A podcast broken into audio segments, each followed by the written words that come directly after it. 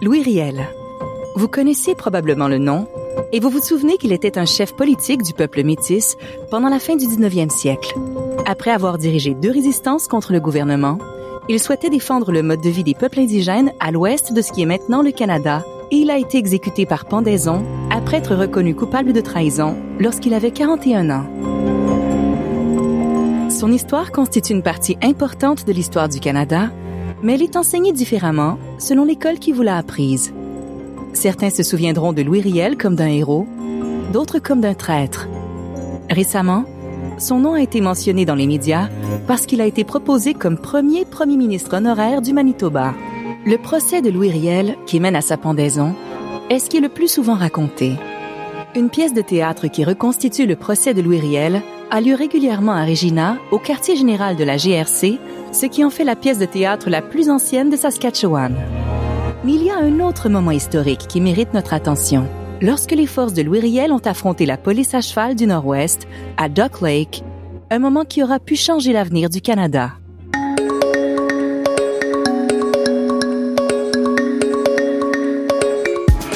Bienvenue à Voyage dans l'histoire canadienne, un balado qui explore les événements significatifs de l'histoire de notre pays, présenté par le gouvernement du Canada et créé par le Walrus Lab. Je m'appelle Ariane Lee Simard-Côté. Dans cet épisode, nous explorons l'histoire de la Gendarmerie royale du Canada en l'honneur de son 150e anniversaire. Pour comprendre l'histoire complexe de la GRC, il faut remonter à sa création. Elle a été formée en combinant les deux forces policières historiques du Canada, la police fédérale, principalement dans l'Est du Canada, et la police à cheval du Nord-Ouest, ou PCNO. Mais cela ne serait peut-être jamais arrivé sans Louis Riel et la bataille de Duck Lake.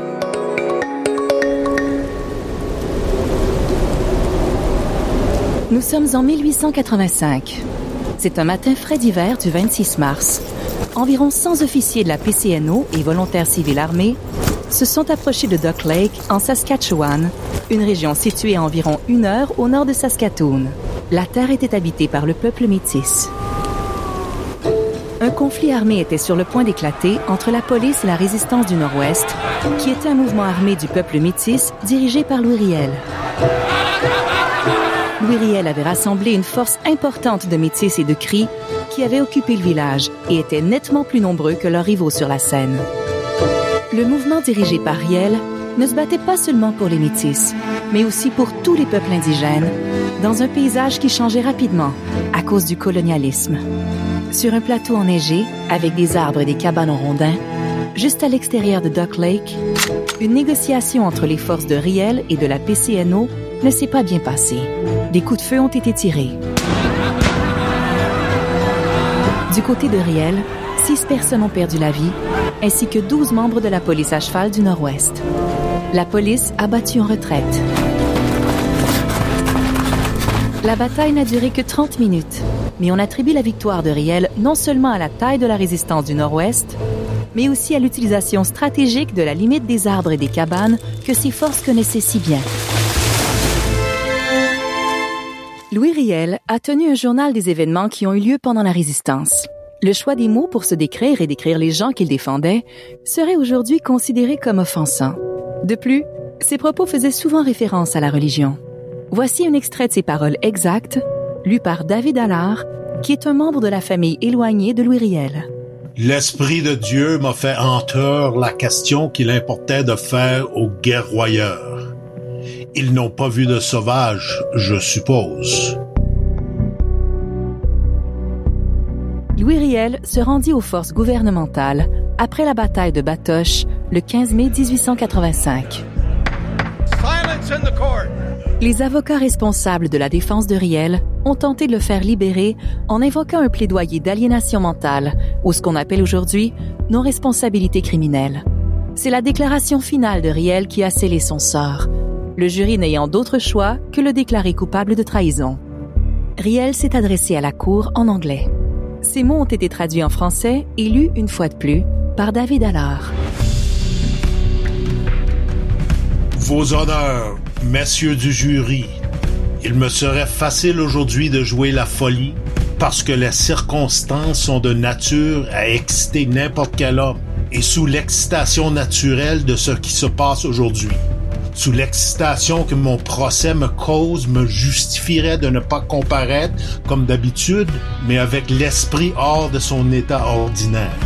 J'espère qu'avec l'aide de Dieu, je maintiendrai le calme et le décorum qui conviennent à cette honorable cour, à cet honorable jury.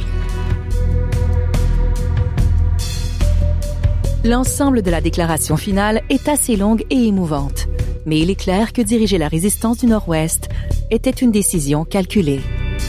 Si vous acceptez le plaidoyer de la défense selon lequel je ne suis pas responsable de mes actes, acquittez-moi complètement puisque je me suis disputé avec un gouvernement fou et irresponsable.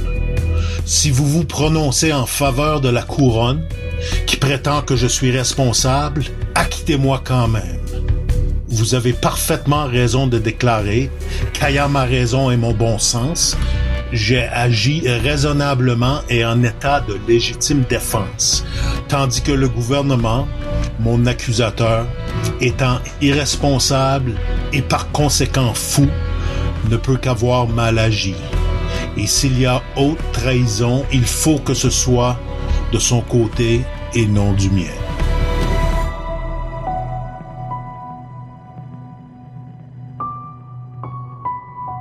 Vous pouvez comprendre pourquoi c'est un moment propice à être romancé. Ces paroles sont tellement captivantes. Mais la bataille de Duck Lake était un conflit notable entre ce qui allait devenir la GRC et le peuple métis. Avant la résistance et dans les années qui ont suivi, les tensions se sont accrues entre les peuples indigènes et le gouvernement canadien.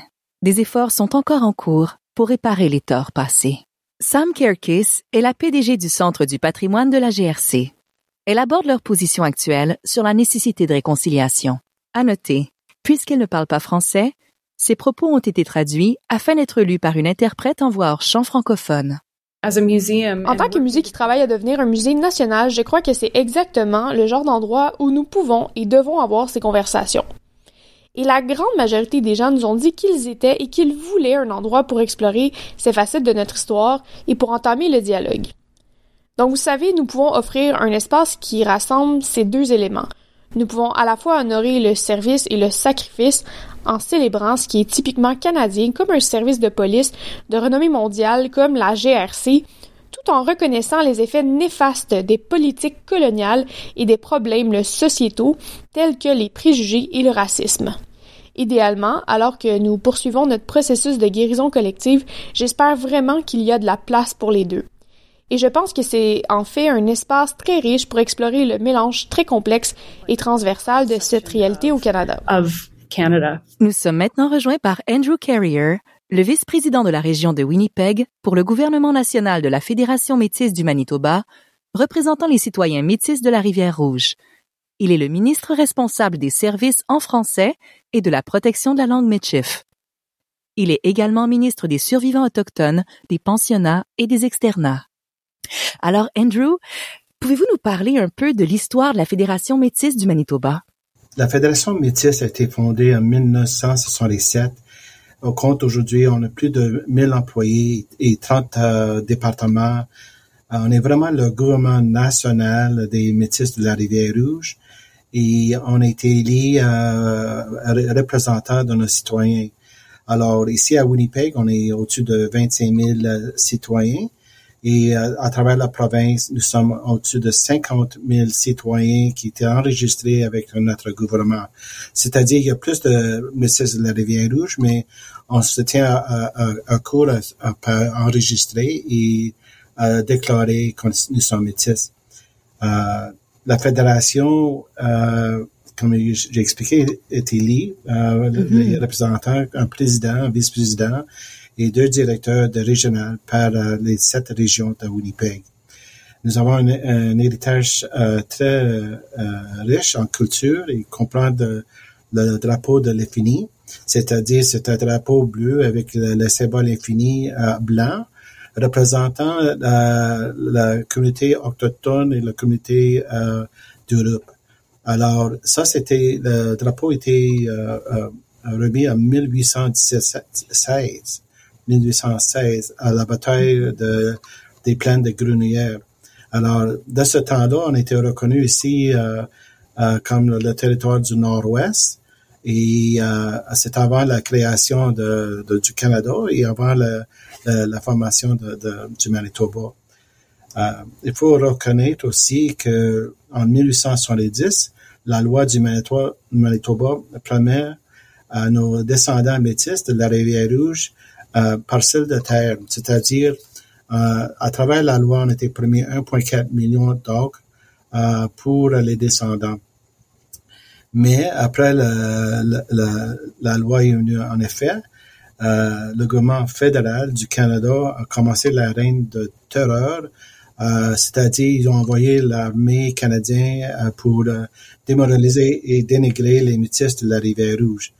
Euh, alors, le peuple qui a fondé le Manitoba est rendu possible d'expansion économique à l'ouest.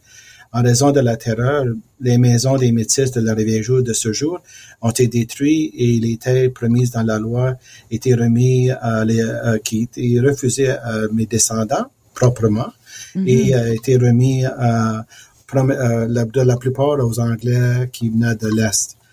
Euh, alors, on parle de, il y a longtemps, mais il faut pas, il faut aussi reconnaître qu'en 1960, il y avait, il y avait une communauté métisse ici à Winnipeg. Il y avait, euh, et, euh, euh, la ville de Winnipeg a, se mis à détruire la communauté métisse pour préparer l'expansion de 1967 pour les, les Jeux internationaux. Alors, notre communauté métisse, on a, perdu beaucoup de, de, la, terre et hmm. euh, on a été euh, euh, remis à côté pour faire la part des Anglais et des Français qui ont eu de, de l'Est.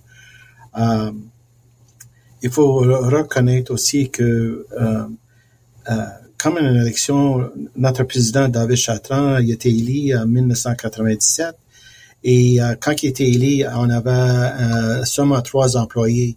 Alors, dans les dernières 27 euh, ans, nous sommes soulevés notre gouvernement responsable pour au-dessus de 330 millions de dollars de, de propriété et enfin un budget de 132 millions par année pour en au-dessus de 1000 personnes euh, qui a, on, nous emploie ici à notre gouvernement. Alors, euh, la Fédération métisse, on a commencé petit. On mm-hmm. était ici depuis longtemps et euh, finalement, on a été reconnu en 2013 comme le gouvernement officiel pour les citoyens métis. Hmm, alors c'était aussi un, un, très gros travail, un très long travail pour cette reconnaissance-là. Euh, puis vraiment, euh, justement pour la reconnaissance, Louis Riel a été très important dans, dans l'histoire du Canada. Son rôle a été important pour la reconnaissance de la, la communauté métisse. Euh, Pouvez-vous nous en parler davantage de son rôle? Absolument. Il faut reconnaître Louis Riel est le père du Manitoba, le père de la Confédération. Il a mené les Métis de la Rivière-Rouge à former le gouvernement provincial en 1869 et, il a négocié avec le gouvernement fédéral du Canada pour garantir les droits des Métis de la Rivière-Rouge et des Premières Nations vivant dans la région, ainsi que euh, euh, comme euh, Louis Riel, un des un, métis, un autochtone qui a créé, a aidé à créer le Manitoba en 1870. Alors, son leadership de ce temps, c'était le Nord-Ouest, a été caractérisé par la décision d'empêcher les employés fédéraux d'effectuer des emportages non autorisés des terres métisses de la rivière Rouge. C'est-à-dire que le gouvernement de, Canada, ils ont envoyé des gens pour euh, pour euh, euh, déclarer la terre de ce de ce région sans autorisation des peuples. Alors, Louis Riel a mis euh, son pied à terre, puis il n'a pas permis, euh, il a pas euh, permis les emportages ici au Manitoba. Alors, il a fallu que le premier ministre reconnaisse que, les, droits des autochtones et les droits des métis du Manitoba doivent se faire de prendre responsable pour nous autres comme peuple. En fait, c'est ça, ça a été très important quand même le rôle que le gouvernement a joué à ce moment précis-là. Oui, parce que oublie, pas que euh, les États-Unis, euh, il y, avait euh, à, venir au nord, et puis euh, le Canada, il, est à, l'est de nous autres, il venait à l'ouest. Alors, euh, Louis Riel a fait une grande partie de euh, reconnaître le Manitoba et pour pour devenir la cinquième province du Canada. Nous autres, on reconnaît Louis Riel comme un chef de grande importance. Euh, on reconnaît le 16 de novembre la journée de Louis Riel. C'est la journée que euh, il y a l'exécution originale euh, de Riel. Et ce jour, nous autres, on se rencontre, on lève le drapeau de, l'infini et, et, on reconnaît que Riel a remis sa vie pour les citoyens métis euh, du Manitoba. Hmm. Puis d'ailleurs, c'est ça, il y avait aussi la GRC qui a joué un rôle important dans, euh, dans la dynamique entre les métis, le gouvernement, euh, la GRC elle-même. Est-ce que vous pouvez nous en parler davantage? Oui, mais il faut reconnaître que le GRC n'était pas connu de ce temps. Il y avait avant le qu'on se rappelle les polices de Cheval du Nord-Ouest qui a été formé en 1873. Alors, euh, c'est eux qui euh, qui ont euh, attrapé Riel comme le, le représentant du Canada et a pris Riel à Regina après la bataille de Batoche. Alors, mm-hmm. on reconnaît que aujourd'hui c'est la GRC, mais on aussi reconnaît que dans le temps, il y avait le nom c'était la police de, Cheval du Nord-Ouest. alors, nous autres, on reconnaît euh, que euh, les autres euh, représentants du gouvernement de, Canada. En 2017, justement, la GRC a signé une entente pour restituer certains artefacts ayant appartenu ou étant liés au peuple métis et à Louis Riel. Pouvez-vous nous en parler un, peu plus et de, son importance, en fait? Oui, finalement, c'est très, très, je me rappelle justement de cette journée où ce qu'on a reçu des choses de L'Oréal, euh, euh, euh, un poème qu'il avait écrit. Et qu'est-ce qui m'a touché vraiment, c'est que ils ont, ils ont, ils ont regardé la barbe de L'Oréal, la journée de, de l'exécution, ils ont ils ont enlevé la, sa barbe, ils ont gardé mm. la, dans une boîte. Hmm. Et puis, on a fait une, euh, c'était remis à la famille, les descendants de Louis euh, c'est-à-dire de, ses neveux et grands-neveux et nièces. Et euh, hmm. c'était incroyable qu'ils ont gardé des, des, choses personnelles de Louis Et il a été remis à la, communauté métisse. nous avons reçu un épée, on a reçu euh, euh, son euh, son chapelet et alors tout tout est reconnu comme le propriétaire de, de l'Uriel. Alors ça nous a touché vraiment que ils ont retourné les articles, ces, ces, choses pour nous autres pour reconnaître et reconnaître l'histoire de l'Uriel. Oui, c'est quand même impressionnant que ça a été préservé tout ce temps-là. C'est beau quand même que ça a été préservé. Maintenant, euh, d'ailleurs, on a une loi qui dit qui est le premier premier ministre indigène honoraire du Manitoba. Donc, pourquoi est-ce que c'est fait euh, maintenant, euh, cette reconnaissance-là, et comment ça contribue au chemin de la réconciliation? Pour moi, c'est une fondation de, de respect parce que Louis Riel était élu trois fois à la couronne il n'a jamais pu euh, euh, aller à Ottawa puis prendre son siège euh, comme représentant de, du Manitoba. Et après tout ce temps-là, que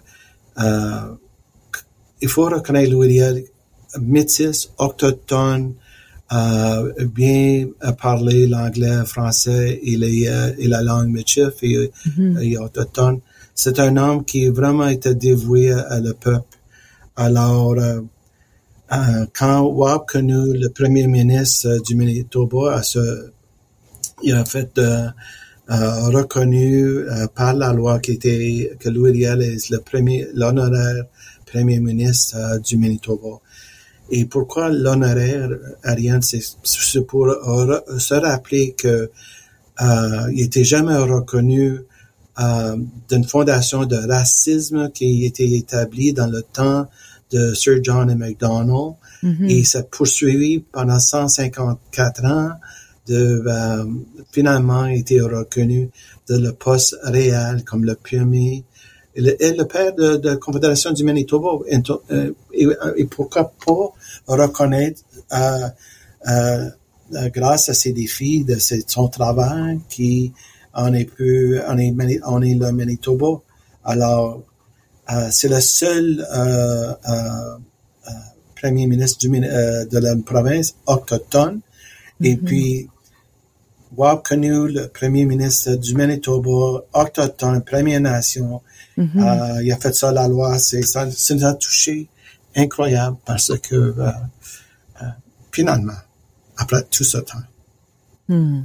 on est, on est reconnu chez nous dans notre maison. Je peux totalement je peux c'est ça me touche beaucoup ce que vous dites puis je peux tout à fait comprendre ce sentiment là tellement précieux qui est porté depuis tellement de générations euh, en ce qui concerne les efforts en cours pour la réconciliation et la relation entre les Métis et la GRC, euh, qu'est-ce que vous espérez euh, que l'avenir vous réserve en fait?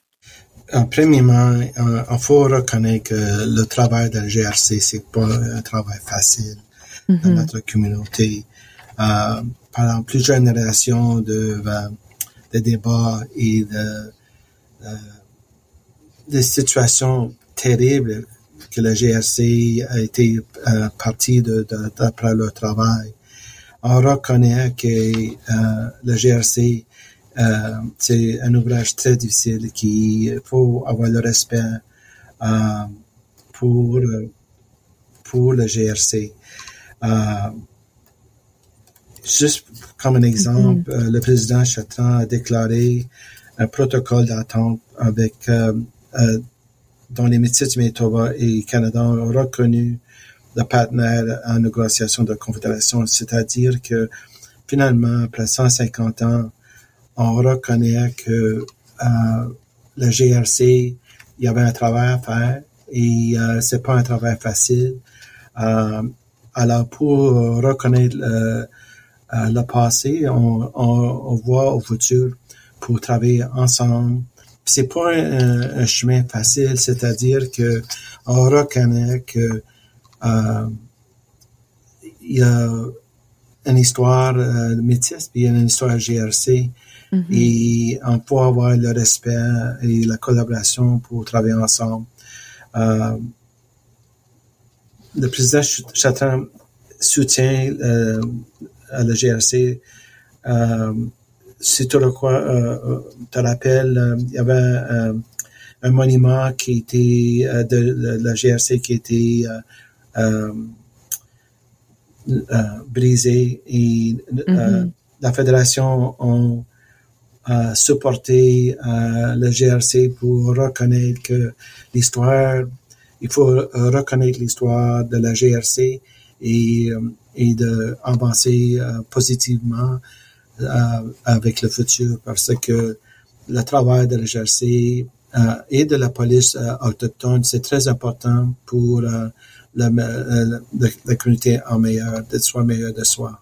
Alors, mm-hmm. mm-hmm. On, croit réellement que la GRC a une attitude positive avec la GRC. Mm-hmm. Et comment vous la, la décriveriez, cette relation-là actuelle entre la GRC et les peuples indigènes, et même avec la, la Fédération des Métis du Manitoba? Comment vous la décriveriez? Mais euh, comme partenaire, euh, nous, nous, nous avons un programme communautaire à Thompson, par exemple. Mm-hmm. euh, euh, Thompson, c'est le, le, nord du Manitoba. Et, euh, et aussi euh, de Paul, nord-ouest et entre les lacs. On a, on a des partenaires avec les GRC à travers la province et, euh, et c'est des programmes de, euh, euh, de renforcement de la capacité de la communauté métisse mm-hmm. et offrir des solutions en, échange pour la justice et, reconnaître la culture et tout. Alors, c'est un travail qui se démarche à, ce moment, mais ça n'a ça, pas commencé hier. Ça fait plusieurs euh, plusieurs années qu'on travaille avec la GRC pour euh, euh, se reconnaître notre histoire et reconnaître leur histoire avec le respect. C'est tellement important. Je suis heureuse de, de voir que, que vous travaillez en, en partenaire actuellement. Euh, merci beaucoup pour ce, ce partage. En fait, euh, l'entrevue tire à sa fin, notre échange tire à sa fin. Est-ce qu'il y a quelque chose que vous souhaiteriez rajouter euh, par rapport à la situation? Non, c'est que euh, euh, l'ouvrage, l'histoire de la GRC, c'est très difficile de recevoir des ordres. Il faut imaginer que la GRC il était responsable pour la destruction des, des maisons métisses, des familles métisses. Euh, ils ont chassé, euh, ils ont tué euh, des gens de la communauté métisse. Mm-hmm. Et d'après la direction de, du gouvernement du Canada. Alors, il fait leur ouvrage. malheureusement, la reine de terreur que j'ai parlé de, de, de ce temps, euh, ça m'a affecté ma famille personnellement pendant plusieurs générations.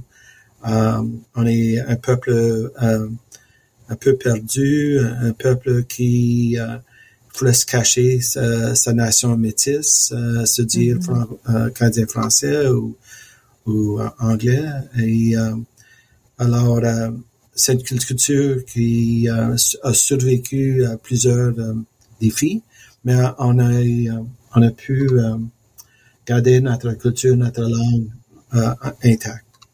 Hmm. Ben merci beaucoup euh, de nous en avoir appris davantage sur l'importance aussi la place de Louis, de Louis Riel dans la communauté métisse, puis ce qui fait qu'aujourd'hui ça nous a guidés vers une une reconnaissance en, en voie d'une réconciliation. Merci beaucoup d'avoir pris ce temps avec nous, Monsieur Carrier. Merci beaucoup. Pas de problème. C'est très apprécié. Merci d'avoir écouté Voyage dans l'histoire canadienne. Ce balado est financé par le gouvernement du Canada et créé par The Walrus Lab. Comme pour tous nos épisodes, les transcriptions seront disponibles en anglais et en français. Pour lire les transcriptions, veuillez consulter le site thewalrus.ca oblique Canadian Heritage. Cet épisode a été produit par André Prou. La conception sonore a été réalisée par Natara Jimenez. Amanda Cupido en est la productrice exécutive. Notez que cet épisode dispose d'un homologue en anglais disponible sur le fil anglais. Alors si vous êtes bilingue et souhaitez en apprendre davantage sur l'histoire du trappeur fou et de la GRC, rendez-vous sur le podcast intitulé Canadian Time Machine. Pour d'autres reportages sur des événements historiques canadiens, visitez le site thewalrus.ca Canadian Heritage.